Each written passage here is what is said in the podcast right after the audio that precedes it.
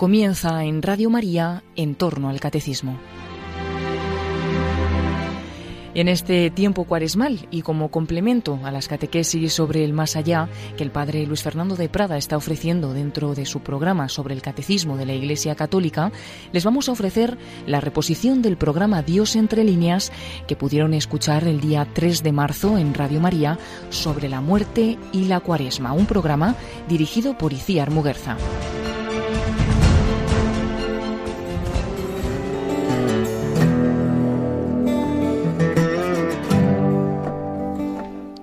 En la Baja Edad Media, un tema dominó por completo la esfera artística y literaria, la muerte.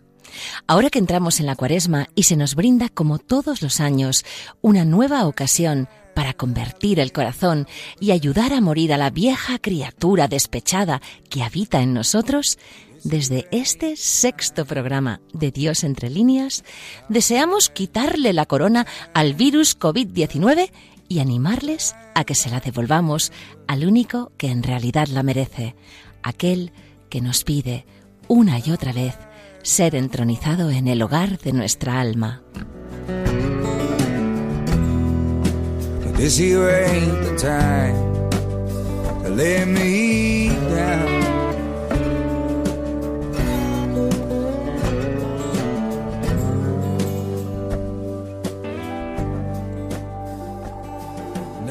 My whole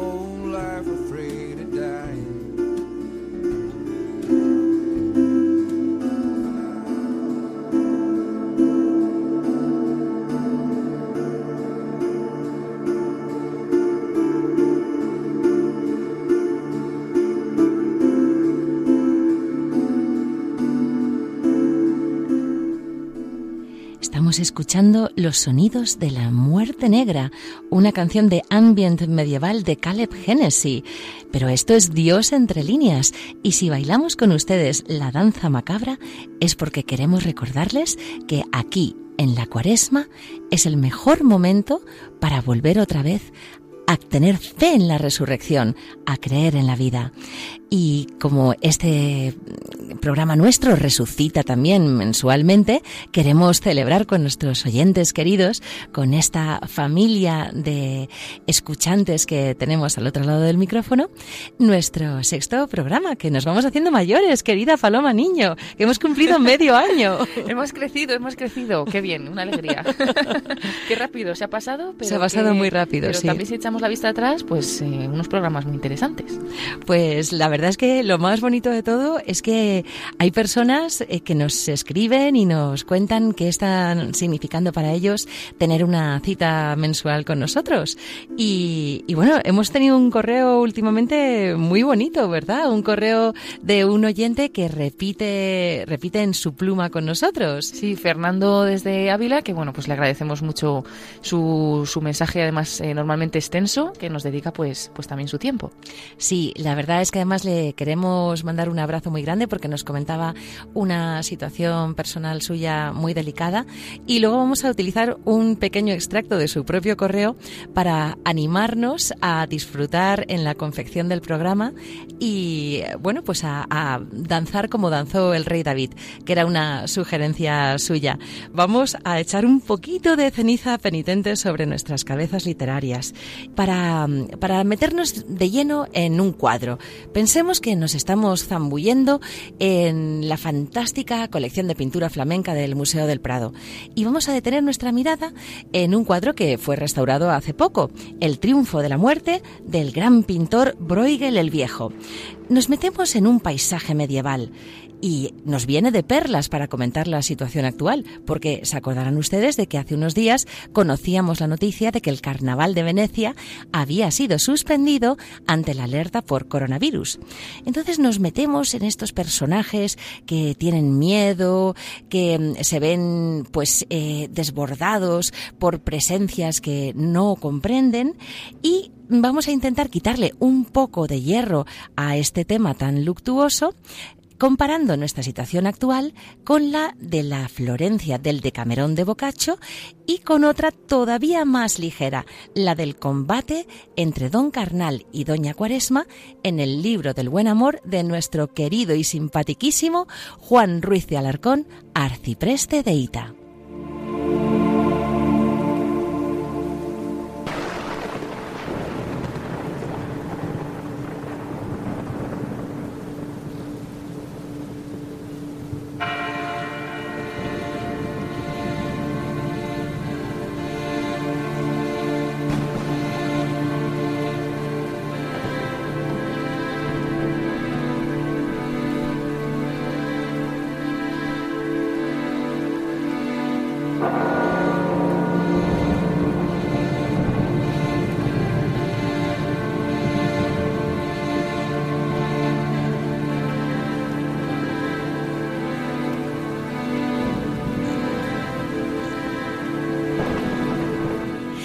Esta música que nos lleva con paso firme a las profundidades del alma, queremos eh, recordarles que si vamos a abordar hoy un tema tan cercano y a la vez tan lejano como es la muerte, no queremos hacerlo desde la filosofía estoica, que dice con un poco de, chulería filosófica, cuando la muerte está, yo no estoy, y cuando yo estoy, no está la muerte, sino que queremos hacerlo desde esa perspectiva, no de cristiandad resignada, sino de fraternidad amorosa.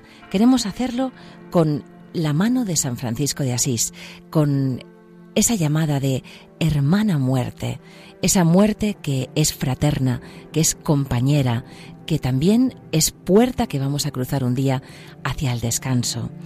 Y, como queremos cruzar la puerta como quien sale de una fiesta, mm, bailando para el Señor, propiciando que los cambios resulten lo más líricamente divertidos posibles, vamos a recordar unos ánimos que nos llegaron en el correo de don Fernando de Ávila, en el que pues nos decía a Paloma y a mí que debíamos hacer un poco como, como Josué, esforzarnos y ser valientes. Fernando nos decía, no teman, adelante. Los dones de Dios son para darle gloria. Él nos decía que no nos apegáramos ni siquiera a, pues a esta propuesta literaria que les hacemos mensualmente, que lo hiciéramos con desapego, que lo hiciéramos, como decía San Bernardo, mm, chinchando un poco al, al, malo que le decía, ah, tú trabajas para tu propia vanidad. Y San Bernardo replicaba, ni por ti lo comencé, ni por ti lo dejaré, sea para la gloria de Dios. Sea nuestra vida y sea nuestra muerte, la muerte propia que decía el Rilke, para la gloria de Dios. Y así bailemos, como nos dice y nos sugiere don Fernando, como el santo rey David, que nos puede servir de ejemplo excelente para lo que queremos decir.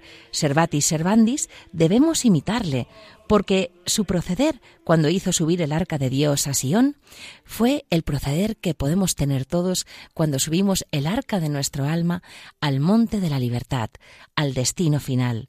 Él saltaba, danzaba, girando con todas sus fuerzas, medio desnudo, ceñido únicamente con un efod de lino. Y Mical, hija de Saúl, esposa suya, se escandalizó mucho. Así que le salió al encuentro al volver a casa y le increpó diciendo ¿Cómo se ha cubierto hoy de gloria el rey de Israel, desnudándose a la vista de sus servidores, como se desnudaría aún cualquiera? Y David, inspirado por el Espíritu, le responde Delante de Yahvé, que me ha preferido a tu padre y a toda tu familia, delante de Yahvé danzo yo, y me haré más vil todavía. Seré vil a tus ojos, pero seré honrado ante las criadas de que hablas. Qué bien, qué ejemplo, Paloma. Nos puede importar, pues, mm, un divino nada lo que pues las personas que quieren refrenar nuestra alegría puedan pensar, pero bueno, el mejor tributo que podemos hacer es seguir danzando para el Señor. Eso es precioso, ¿no? Saber que el Señor es el que nos mira y que él pues la verdad es que nos juzga pues muy benevolente, ¿no? Es bueno con nosotros, así que vamos a seguir intentando hacerlo bien para él.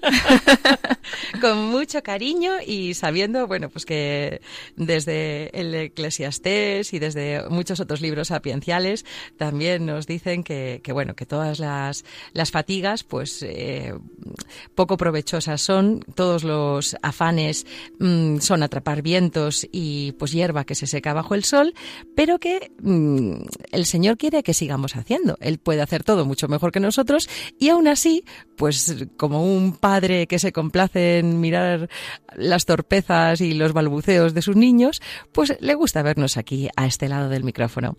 Y bueno, mm, si el sabio muere igual que el necio, tenemos que precisar que para nosotros la línea divisoria está en que sabios, necios, filósofos, reyes, emperadores, todos tienen ese, ese pasaje democratizante, esa semilla de muerte dentro de sí.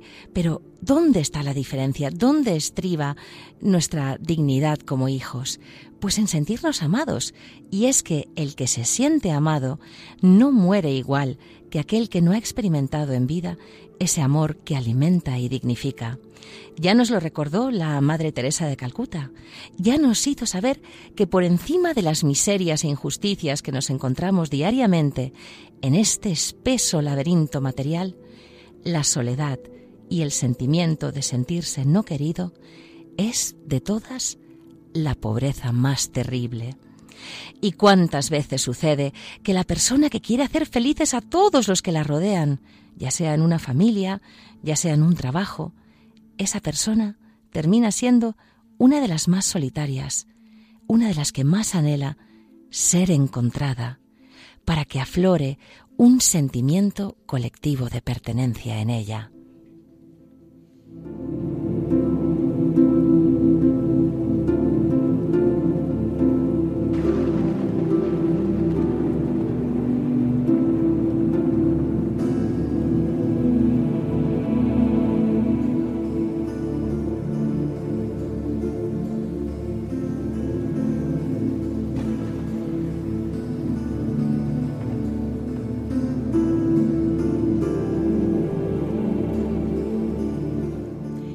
Memento Mori, recuerda que morirás, uno de los grandes tópicos literarios. Y nosotros que queremos honrar cada instante concedido, aunque a veces esta vida cansina y cansada nos haga suspirar el muero porque no muero teresiano, nos preguntamos y les preguntamos ¿qué sentiremos, qué sienten ustedes ante la idea de perder los placeres terrenales, es una pregunta muy propicia para la cuaresma.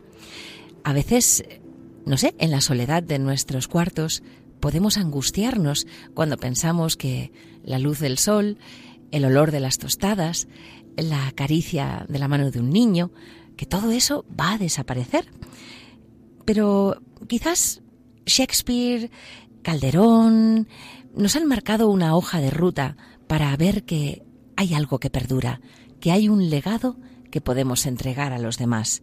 Muerte, fugacidad, pueden ser el mayor aliado de toda vida creativa.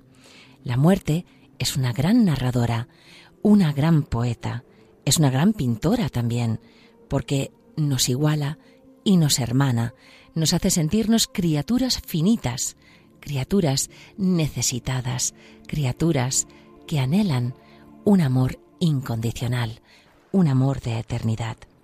Y pensamos en esos disfraces caricaturistas. Bueno, de hecho, en Majada Honda vi el otro día que en el ayuntamiento el disfraz ganador del concurso había sido precisamente el de coronavirus, lo cual indignó a no poca em, población majariega. Pero, pero bueno, también ahora pues hemos visto que hay comparsas de dudoso gusto tratando temas históricos desde puntos de vista quizás no, no muy edificantes. Pero, ¿qué nos lleva a, transgredir esas fronteras? ¿Qué nos lleva a salir en carnaval o en Halloween disfrazados de esqueletos o con cuernos de demonios, a pasar por muertos en vida, a pintar a niños sanos y lozanos con las mejillas sonrosadas, con, con pinturas que parecen heridas abiertas? ¿Qué nos lleva a eso?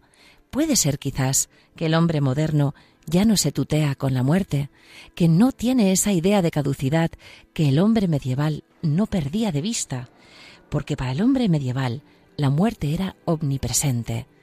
No existían los hospitales, no existía la medicina, no existían las vacunas, y se veía obligado a convivir con la muerte. Velaban a sus muertos en sus propias casas, a la luz de las velas. No los llevaban a morgues anónimas donde se quitaban de encima al finado, donde no tenían por qué verlo. Y la muerte fue inspiración para las pinceladas de Hans Holbein, para el Bosco, para Lucas Cranach, para infinitud de manuscritos iluminados y todo un género artístico, el de la danza de la muerte o danse macabre, hizo bailar durante el siglo XIV en las plazas a las gentes, porque la muerte, querámoslo o no, es un regalo universal.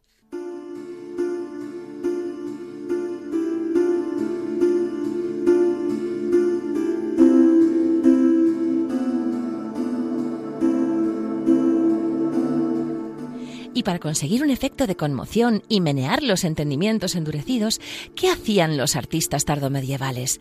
Pues personificaban alegóricamente a la muerte y la presentaban como un esqueleto humano con una guadaña, cosechando almas, llamando con la luz de su linterna a personas de distinta posición social que se encuentran en todas las etapas posibles de la vida.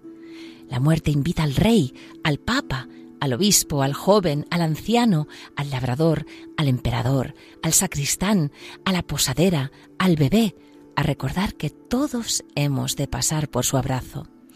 Pero claro, la muerte no es el final, como cantamos, todo lo más un punto y seguido, y es esta creencia en esa continuidad lo que ha permitido a través de la historia a tantos santos acercarse sin miedo a leprosos, a enfermos de peste o de cólera, y para hablarles de valientes que antepusieron el amor de Dios y el amor a sus prójimos próximos a toda consideración acerca de su propia salud, podríamos hablarles de tantos ejemplos.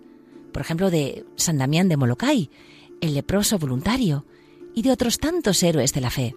Pero hemos escogido para este programa una pequeña selección de palabras al oído, extraídas de un blog del mismo nombre de un salesiano de Don Bosco, José Miguel Núñez, del portal católico Quiero ser santo, y que nos cuenta, fíjense, qué kairos, qué propicio para hablar del coronavirus. Nos cuenta así.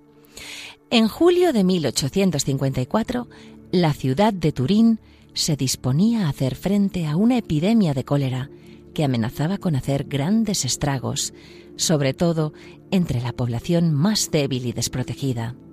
Desde las administraciones públicas se daban instrucciones para la prevención, de manera que se pudiera hacer frente a la enfermedad en las mejores condiciones higiénicas y sanitarias posibles.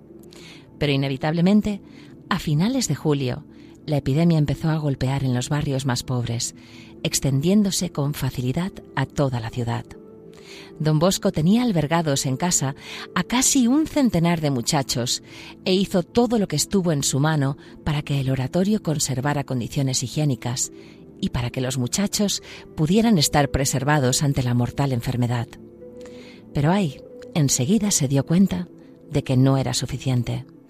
Don Bosco no podía permanecer encerrado en su casa, asegurando el cuidado de sus chicos, mientras que allí fuera la gente se moría y sufría lo indecible.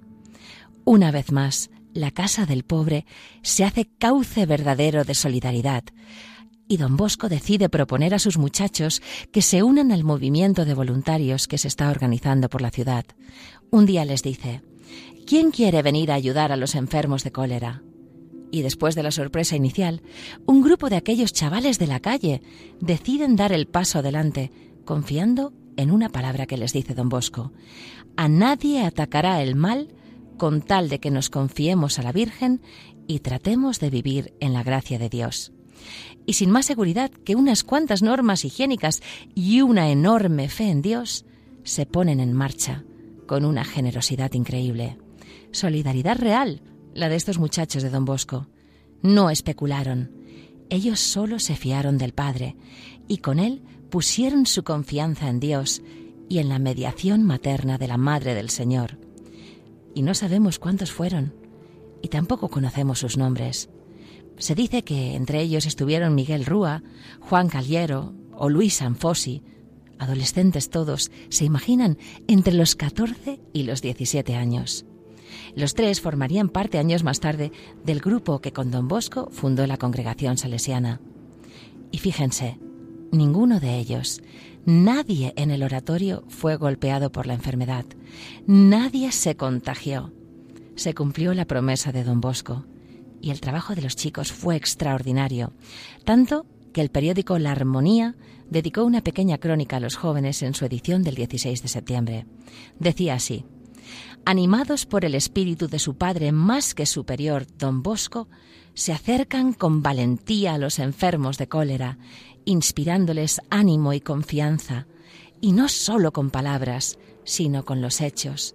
Les cogen de las manos, les hacen fricciones, les dan masajes, sin que se les note ningún horror, ningún miedo.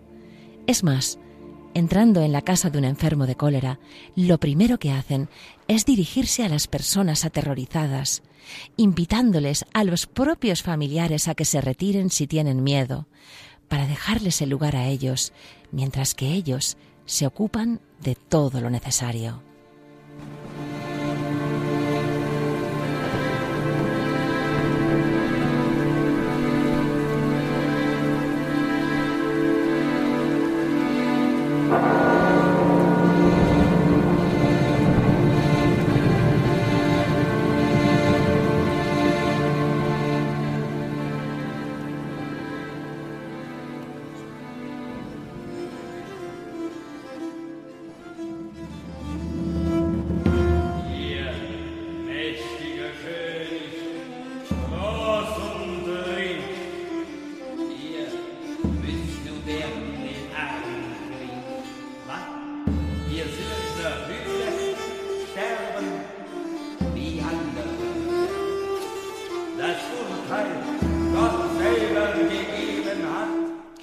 En esta danza de la muerte tan divertida eh, de pues el, el bajo medievo alemán la muerte personificada está reprendiendo a un posadero, al que le acusa de haber dado hospedaje a buenos y malos, a píos y a impíos, a mm, blasfemos y a devotos, y le dice que por haber tratado por interés pecuniario a todos por igual, ya vendrá luego el Señor a darle un castigo.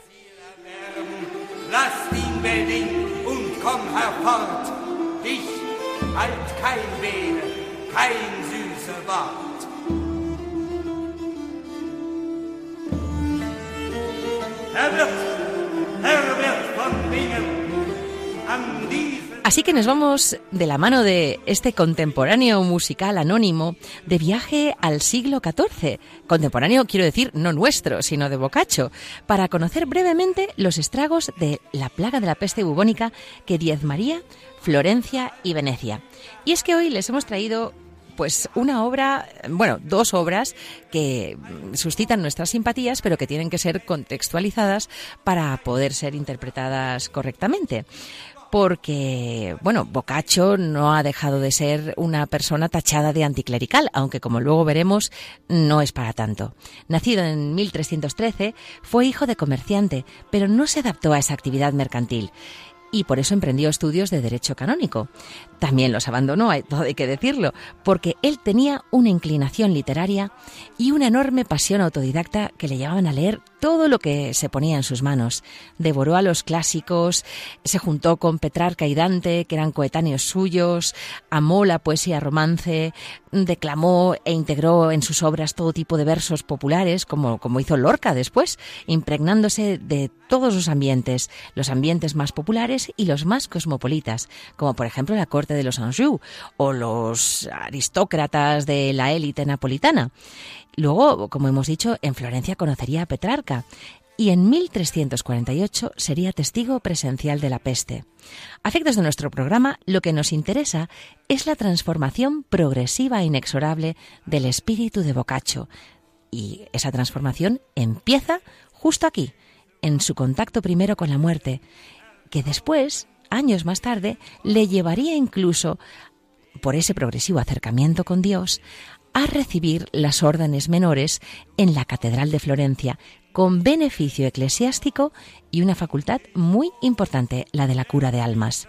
Así que quien crea que el Decamerón es una obra herética, necesita escucharnos matizar esta afirmación, sabiendo que no vamos a sancionar sus contenidos, sino que diremos que el mismo Boccaccio se arrepintió después de su conversión de haberla escrito y se decidió varias veces a quemarla, pero la admiración que profesaba hacia Petrarca, su amigo y maestro en el verso, fue lo que le decidió a no hacerlo, porque Petrarca le disuadió vivamente, la juzgaba digna de la posteridad.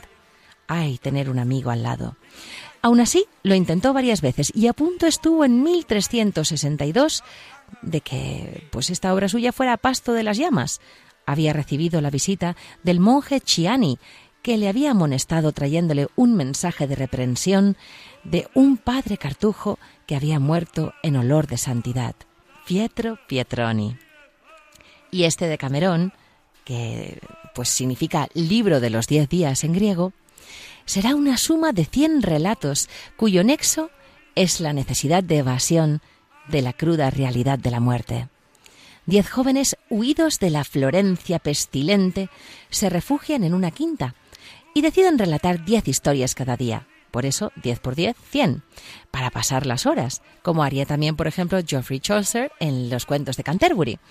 En este marco de miedo a la propia caducidad, las historias se cuentan con esa libertad de los que ya no tienen nada que perder. Y así justifica Boccaccio la crudeza de su prosa, por ese carácter excepcional de querer crear un ambiente que les saque de la muerte, que les atrape con su sugestión narrativa y que les proporcione un refugio.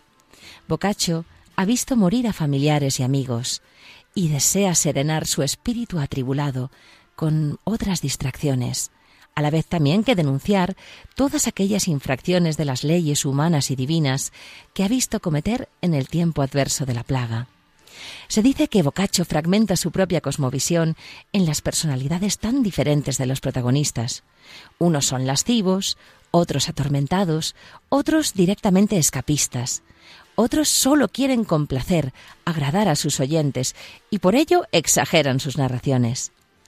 Y como curiosidad, les contaremos que años más tarde, a un Boccaccio ya débil de salud y achacoso, la autoridad municipal de Florencia le requirió que hiciese un comentario en profundidad de la recién estrenada Divina Comedia de Dante. Y el mismo Boccaccio palidecería al comprobar que los principios morales de Dante no se habían tambaleado. Y eso, que había vivido la misma experiencia de muerte y desolación de los años 40 del siglo XIV, había estado igual que él en la misma epidemia, en el mismo marco. ¿Y qué les diferenciaba? Dante quiso comentar la corrupción reinante, pero nunca abandonó la solidez de su doctrina.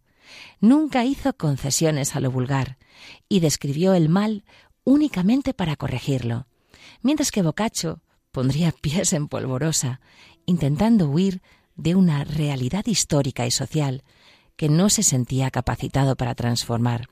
Bueno, salvando las distancias, un poco la misma diferencia que subyace, y les mandamos un guiño a nuestros amigos protestantes, entre la actitud de la reforma de Lutero versus ese mojarse que tuvieron, por ejemplo, San Ignacio, Santa Teresa, San Juan de la Cruz o el cardenal Cisneros en la contrarreforma pues uno puede hablar de, del dolor de la sociedad con los pies metidos también bien adentro en ese eh, magma social o uno puede pues coger, dar un paso atrás y reflexionar con la mirada puesta en el cielo. Eleva el pensamiento, al cielo sube, por nada te acongojes, nada te turbe. Y nos vamos para leerles un pasaje mm, casto y breve al comienzo de la obra, cuando la rápida difusión del mal ya ha hecho desesperar a todos los que creían que podrían impedir la propagación de la epidemia.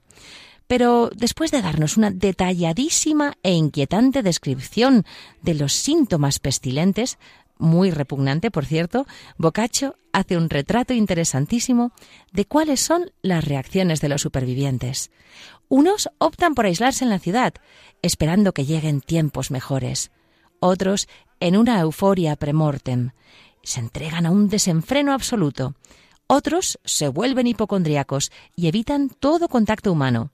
Y me pregunto, a título personal, si en este crisol de reacciones podemos encontrarnos a nosotros mismos, como en un espejo, nosotros comprando mascarillas, comprando gel desinfectante, o también si este, pues, eh, paisanaje del alma humana es lo que hace tan sugestiva para los lectores de todas las épocas.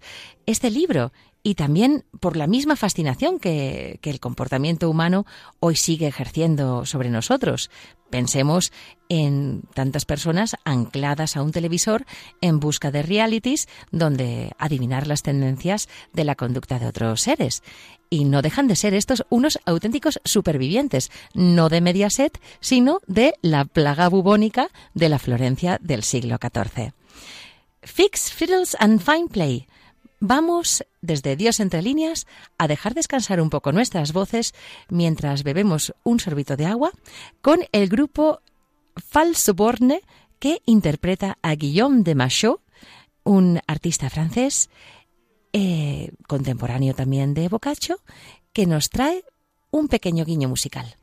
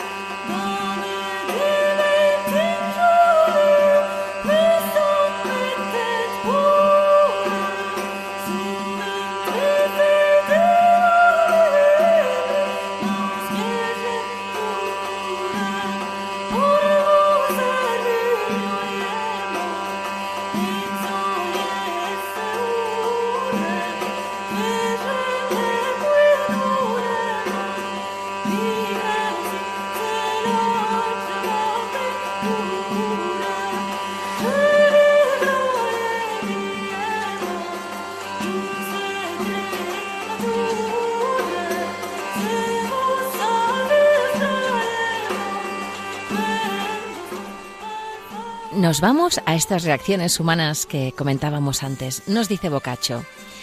Y en tanta aflicción y desolación para nuestra ciudad estaba la respetable autoridad de las leyes, tanto divinas como humanas, casi toda abatida y destrozada por los ministros y ejecutores de las mismas, que igual que todos los demás, estaban muertos o enfermos, o se habían quedado tan faltos de servidumbre que no podían desempeñar oficio alguno, por lo que a todos les era lícito hacer lo que les venía en gana. Otros muchos, entre los dos ya dichos, observaban una vía intermedia, sin privarse de los manjares como los primeros, ni excederse en las bebidas y en otras libertades como los segundos, sino que se servían de las cosas lo suficiente según sus apetitos, y sin encerrarse iban de un lado a otro, llevando en la mano unos flores, otros hierbas aromáticas y otros diversos tipos de especias, y se las llevaban con frecuencia a la nariz, creyendo que era muy bueno tonificar el cerebro con esos olores, por la razón de que todo el aire parecía impregnado y maloliente por el hedor de los cuerpos muertos y de las enfermedades y de las medicinas.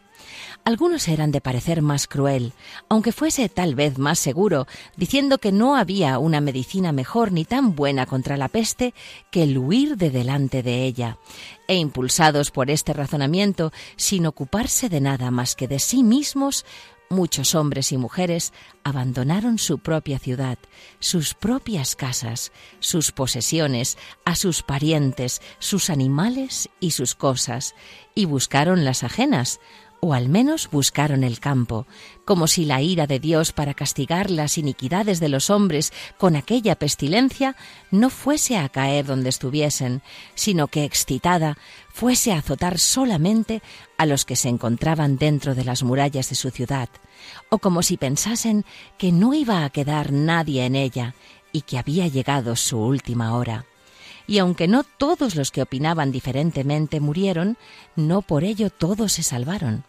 Es más, como muchos de cada una de estas opiniones enfermaron por todas partes, al haber dado ellos mismos ejemplo cuando estaban sanos a los que quedaban sanos, casi abandonados se consumían por doquier.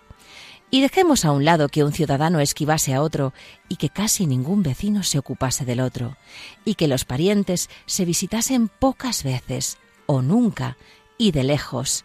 Con tal espanto, esta tribulación había entrado en el pecho de los hombres y de las mujeres, y un hermano abandonaba al otro, y el tío abandonaba al sobrino, y la hermana abandonaba al hermano, y muchas veces la esposa abandonaba al marido, y lo que es más grave y casi increíble, los padres y las madres evitaban visitar y cuidar a sus hijos, como si no fuesen suyos. Por lo que a los que enfermaban, que era una multitud incalculable, tanto varones como hembras, no les quedó más auxilio que o la caridad de los amigos, y de estos hubo pocos, o la avaricia de los criados, que servían por elevados salarios y por abusivos contratos.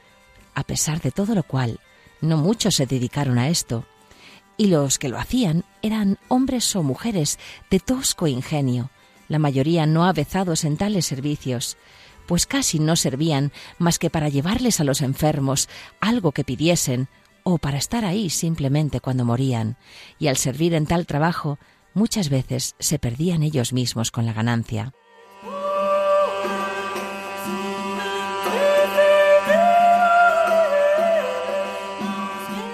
Y hasta ahí puedo leer, porque Boccaccio es como una ciudad.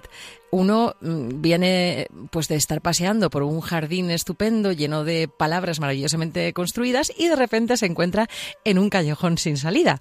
Así que los párrafos siguientes mm, los vamos a omitir y nos vamos a ir a nuestra amada península con una obra que nos encanta, pese a que también tiene sus travesuras, el libro del buen amor de nuestro querido arcipreste de Ita.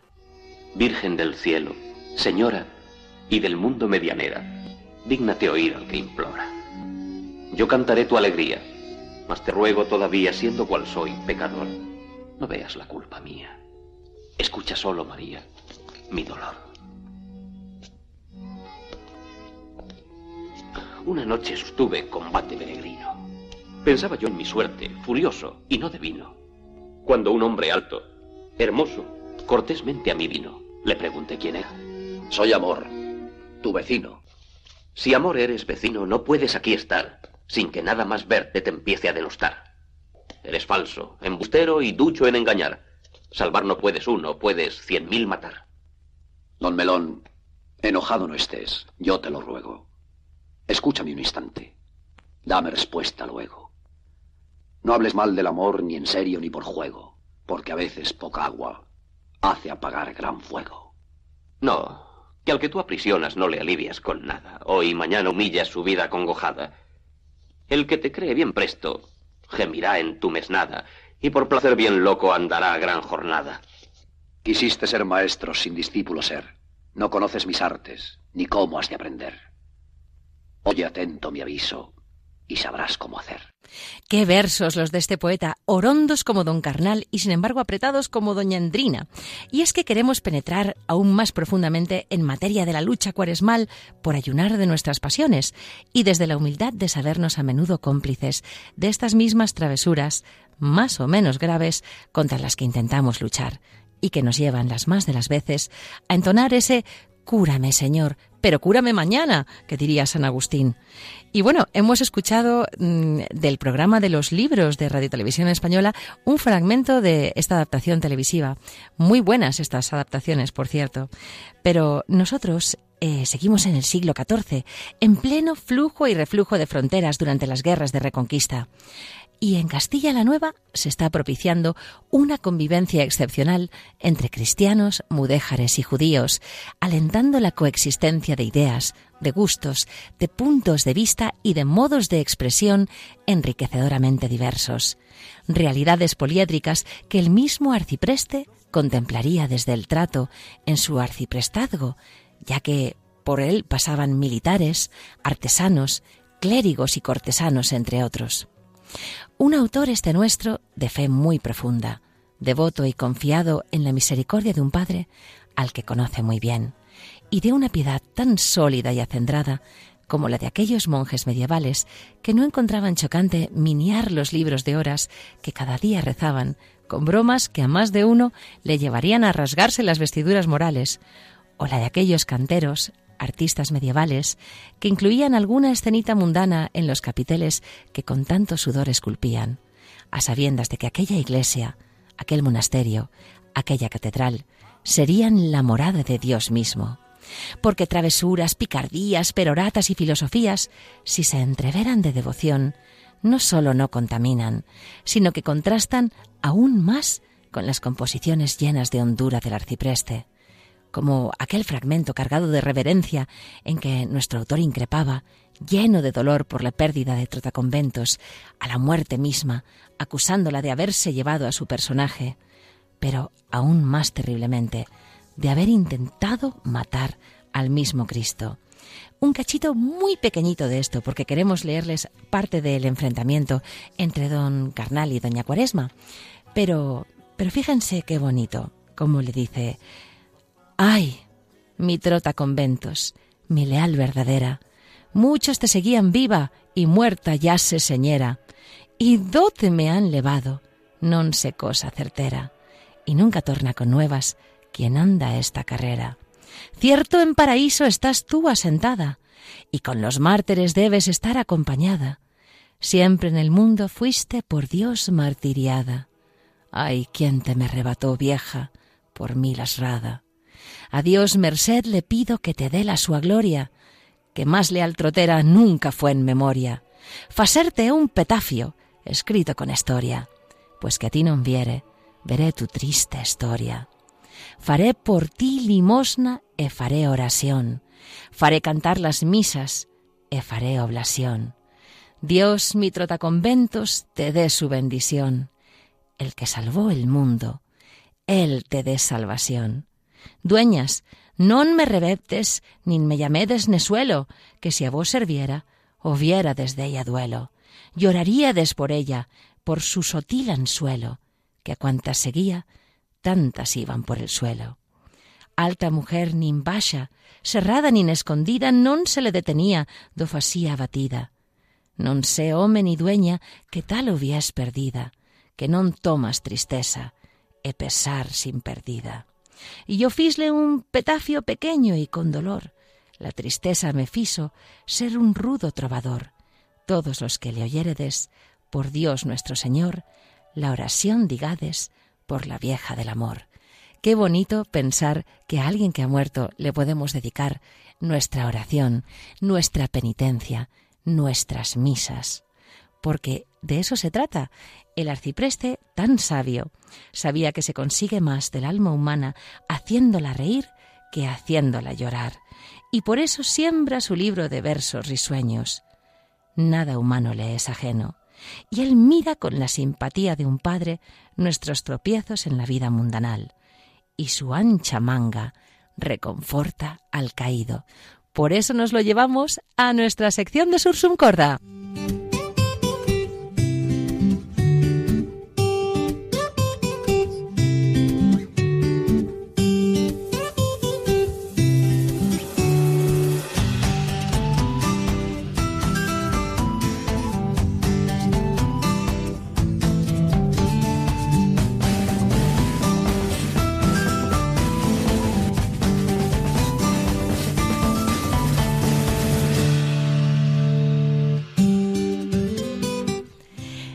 Y como sabemos que esta cuaresma todos vamos a tener que luchar contra nuestra tentación, unos versitos de la pelea que tuvo Don Carnal con la cuaresma.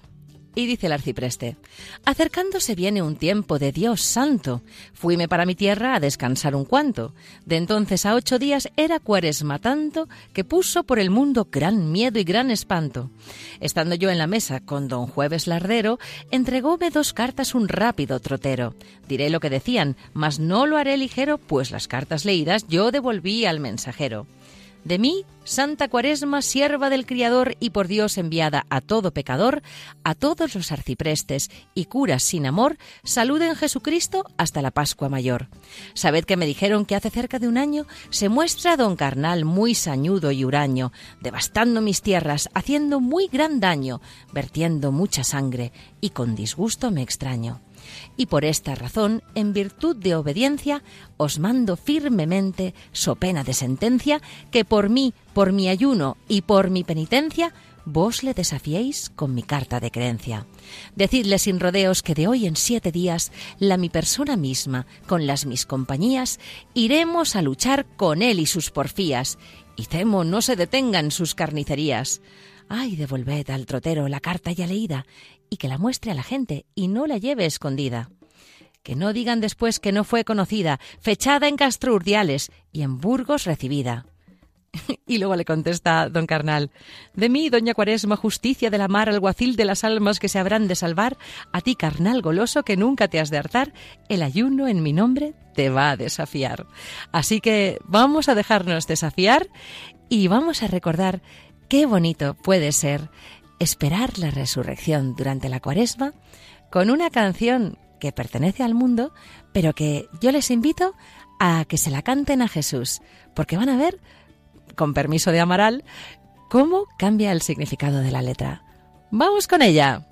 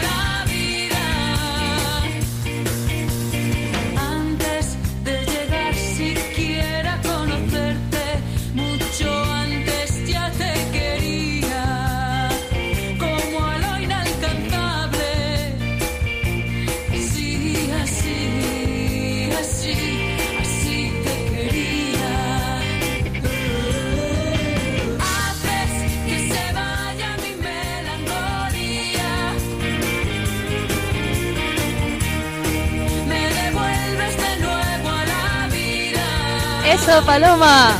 Tú haces que se vaya mi melancolía. Claro que sí, Jesús. Me devuelves de nuevo a la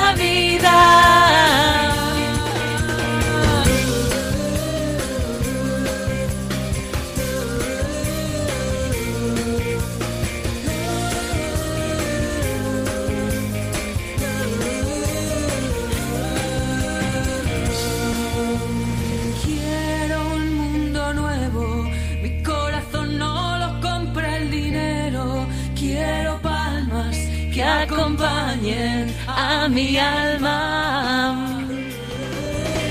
Haces que se vaya mi melancolía. Me devuelves de nuevo a la vida. Tú, Jesús, puedes hacer esto y más con nosotros. Que se vaya mi melancolía. Me devuelves de nuevo a la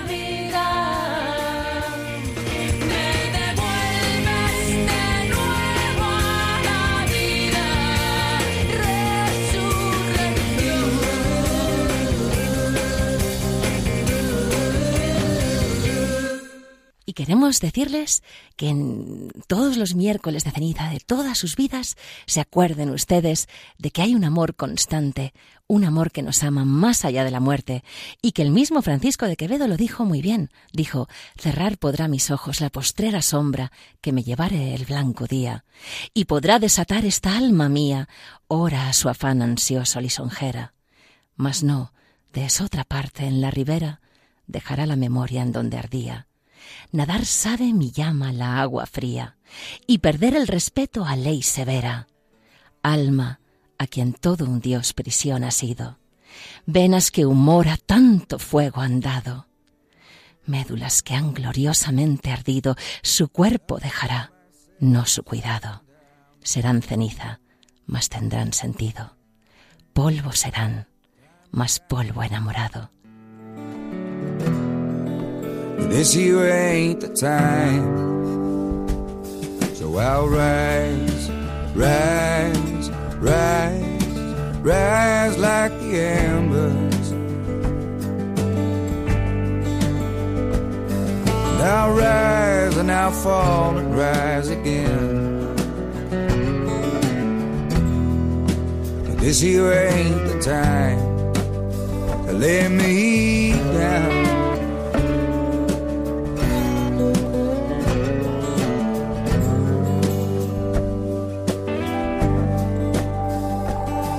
And I spent my whole life afraid of dying.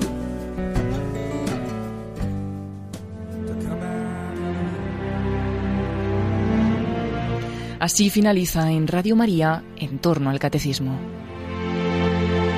En este tiempo cuaresmal y como complemento a las catequesis sobre el más allá que el padre Luis Fernando de Prada está tratando dentro de su programa sobre el catecismo de la Iglesia Católica, les hemos ofrecido la reposición del programa Dios entre líneas que hemos podido escuchar esta misma semana en Radio María sobre la muerte y la cuaresma, un programa que dirige Iciar Muguerza.